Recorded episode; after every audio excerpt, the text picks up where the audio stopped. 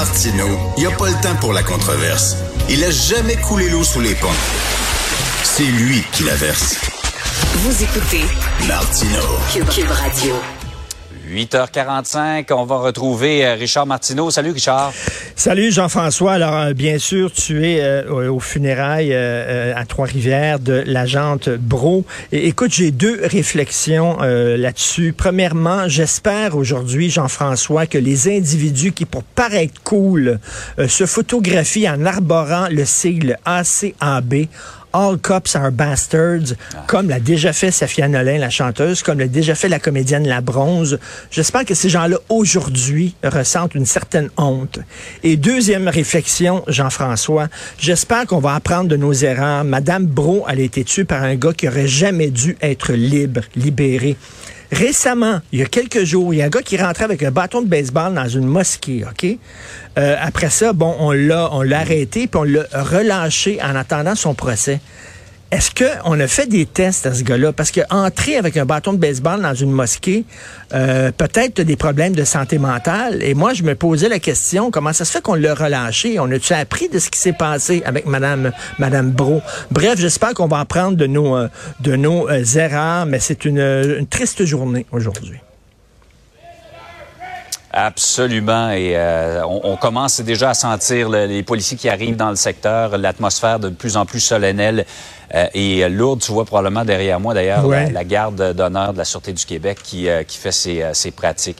Hey, Richard, euh, nos ados prennent de plus en plus d'antidépresseurs. Écoute, euh, il y a quelques mois, il y avait eu un texte, hein, il y avait des adolescents de 10 ans qui sont sur le Prozac. On parle même pas d'adolescents, là, on parle d'enfants, euh, des enfants de l'école primaire qui sont sur des antidépresseurs et on dit que c'est jamais vu. Les psychologues scolaires disent j'ai jamais vu ça. Et là, il y a eu un texte cette semaine dans le journal de Montréal où ce sont des jeunes femmes de 17 ans et moins.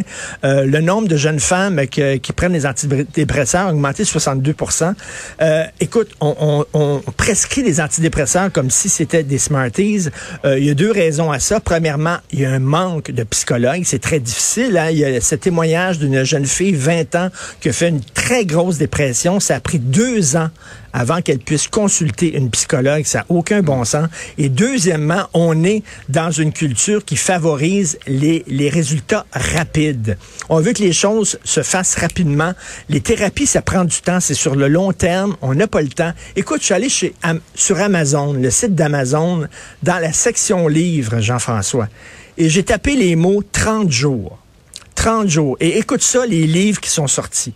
30 jours pour apprendre à écrire un roman, 30 jours pour changer tes habitudes, 30 jours pour améliorer tes performances physiques, comment perdre du poids en 30 jours, te guérir en 30 jours, accroître ta productivité en 30 jours, diminuer ta pression sanguine en 30 jours, arrêter de boire en 30 jours, comment éliminer le sucre de ton sang en 30 jours, comment diminuer ton taux de cholestérol en 30 jours, etc., etc. On veut, il y a plein de livres comme ça, apprendre l'italien, le portugais en 10 jours, en 20 jours. On veut des résultats rapides une pilule, une petite granule et ça va se faire. Or, non. Ouais. Une thérapie, c'est du long terme, ça prend du temps. Donc, ça prend du temps et ça prend des effectifs. Malheureusement, deux choses qu'on a de moins en moins, du temps et du personnel. Ouais, il n'y a rien de magique, effectivement. Il faut y mettre euh, le temps et les efforts. Euh, par ailleurs, Richard, les cônes oranges, Montréal en est la capitale. Et c'est plus quoi faire, d'ailleurs, la ville de ces cônes oranges. Je le dis toujours que c'est une don. Montréal, c'est un dépotoir. Un texte très intéressant. Ça fait deux textes à la presse, dans la presse hier et aujourd'hui. Euh, tu sais, des fois, ils ont besoin de fermer à Montréal le tunnel, euh, le tunnel Ville-Marie pour faire des travaux à l'intérieur pendant la nuit. Entre autres, changer des Ouais. ampoules. Alors, ils ont besoin de mettre des cônes oranges aux bretelles d'accès euh, à l'autoroute Ville-Marie pour bloquer justement l'accès au tunnel pendant qu'on fait des travaux. Au lieu d'entreposer ces cônes-là dans des endroits fermés, on les laisse dans la rue comme ça. En disant, quand on va en avoir besoin, ils sont juste à côté, on n'a rien qu'à les mettre dans la rue. Donc, on les laisse Ah ouais. traîner. Écoute, il y a des cônes oranges, des dizaines de cônes oranges qui sont là, qui traînent aux abords du Vieux-Montréal, qui est un endroit touristique. C'est super beau, le Vieux-Montréal. Et là, on laisse Ben oui. traîner les cônes oranges-là depuis plus de 16 ans. OK, 16 ans que les cônes d'orange sont là plutôt qu'aller les entreposer en disant ben c'est plus pratique. Ce qui fait que c'est laid, ça n'a pas de bon sens, ça déguise. Toi, essaie de sortir tes vidanges une journée avant la date où tu dois les sortir, tu vas avoir une amende. Ça fait 16 ans, eux autres, qui laissent traîner leur cône orange. Ils n'ont pas d'amende, ils n'ont aucun problème. Donc, c'est une dope. Quand tu dis que même la ville de Montréal s'en fout à cette heure de la beauté de la ville, puis laisse traîner ses cônes oranges, ça te montre à quel point il y a un déclin dans la ville de Montréal épouvantable. Comme on dit, on est rendu là. Richard, rendu passe là. une très bonne journée. On se reparle demain. À demain. Bye.